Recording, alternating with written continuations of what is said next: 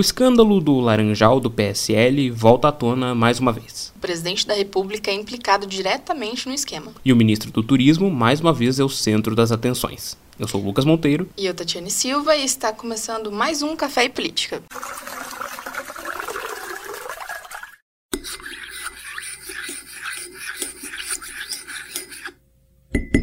Muito bem, vamos começar esse programa falando sobre essa volta da pauta dos laranjas do Partido Social Liberal, o PSL, no qual o presidente Jair Bolsonaro faz parte e que vem causando algumas dores de cabeça até então.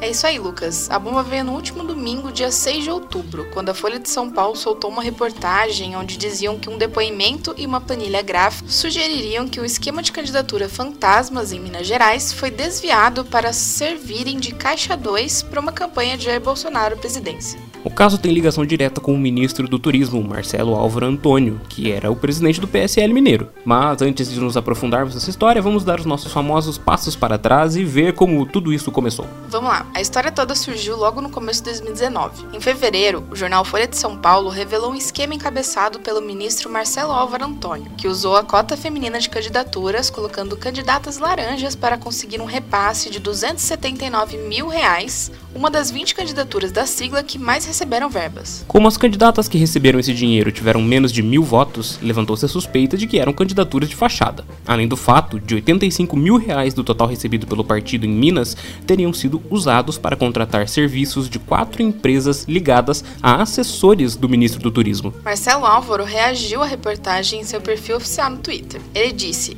Abre aspas. Hoje sou alvo de uma matéria que deturpa os fatos e traz denúncias vazias sobre a nossa campanha em Minas Gerais. A distribuição do fundo partidário do PSL cumpriu rigorosamente o que determina a lei.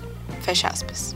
O presidente Bolsonaro respondeu ao Jornal da Record em relação às candidaturas laranjas, dizendo o seguinte: não, o partido, o partido só tem que ter consciência, não são todos, né? é uma minoria do partido que, que está aí nesse tipo de, de, de, operação que nós não podemos concordar com isso. Quer ver, Eduardo?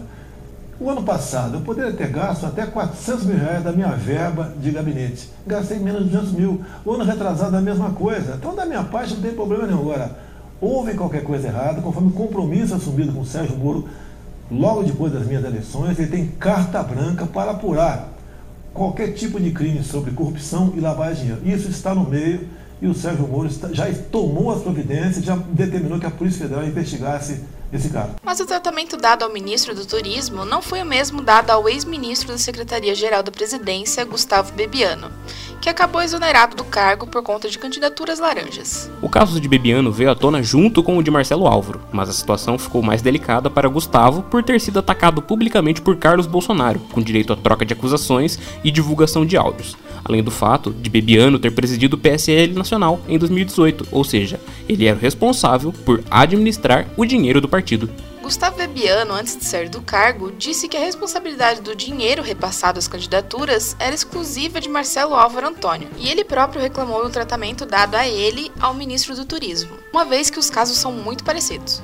Nós comentamos um pouco mais a fundo o caso de Bebiano no nosso episódio sobre a CPMI das fake news. Um link para acesso estará na descrição desse programa caso você queira conferir. Passado o tempo, os ânimos foram se acalmando publicamente mas as denúncias continuavam correndo. O ministro Marcelo Álvaro tentou ir ao Supremo Tribunal Federal para que a investigação fosse levada à Suprema Corte, mas, por recomendação da Procuradoria-Geral da República, o pedido foi negado. Após isso, o ministro entrou na Justiça para tentar censurar o jornal Folha de São Paulo. O ministro pediu para tirar do ar as reportagens que ligavam ele ao esquema de laranjas. E em entrevista ao SBT, ele criticou o jornal. É, as questões que envolvem Minas Gerais é, como foram noticiadas pela Folha de São Paulo, eu sou um defensor, Débora, que é, a imprensa no Estado Democrático de Direito ela tem um papel fundamental.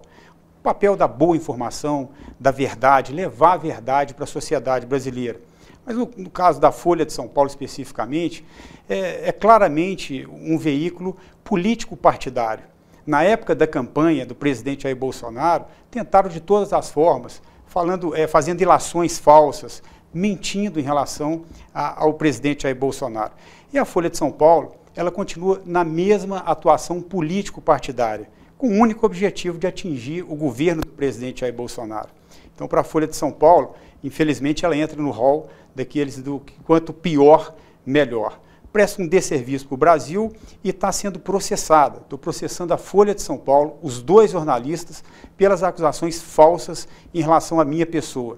Sou a favor da liberdade de imprensa, inclusive para a Folha de São Paulo, que claramente o Brasil sabe que é um órgão político partidário. Porém, o pedido do ministro foi negado e na decisão, a juíza que analisou o caso disse, aspas, a liberdade de imprensa é princípio constitucionalmente protegido e a divulgação de informações traduz-se em verdadeiro interesse público, fecha aspas. Depois, Marcelo Álvaro Antônio afirmou que a denúncia partiu de fogo amigo de dentro do próprio PSL. A informação não foi confirmada, mas depois disso o ministro disse que não via motivos para deixar o cargo. Em junho, a polícia prendeu em Brasília Matheus von Rondon, assessor assessor especial de Marcelo Álvaro Antônio, e em Minas Gerais, Roberto Soares, coordenador de campanha do ministro.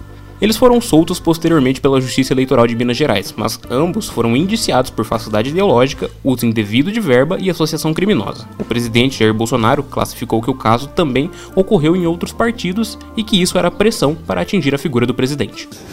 A acusação em cima do Marcelo Antônio é ter em vista uma candidata que recebeu uma importância é grande né, de recursos do fundo partidário e teve uma quantidade ínfima de votos.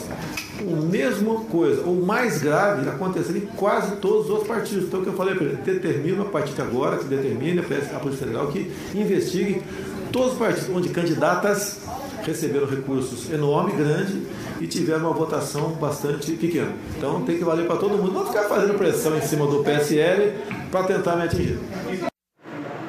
E posteriormente, Bolsonaro disse à Rádio Jovem Pan que precisaria de algo substancial para realmente demitir ou não o ministro Marcelo Álvaro Antônio. Se tiver algo de concreto, algo de substancioso contra o Marcelo Álvaro Antônio, nós tomaremos a providência. Essa decisão, inclusive, eu tomei o ano passado, depois das eleições, quando é, conversei com o Sérgio Moro. Então chegamos à volta do caso, onde o ministro voltou ao centro das atenções. Bom, Vamos tentar detalhar melhor o caso a partir de agora. Vamos lá, Tati. É, como dissemos, a Folha de São Paulo liberou uma reportagem onde um assessor ligado ao ministro relacionava os esquemas de laranja diretamente ao presidente Bolsonaro.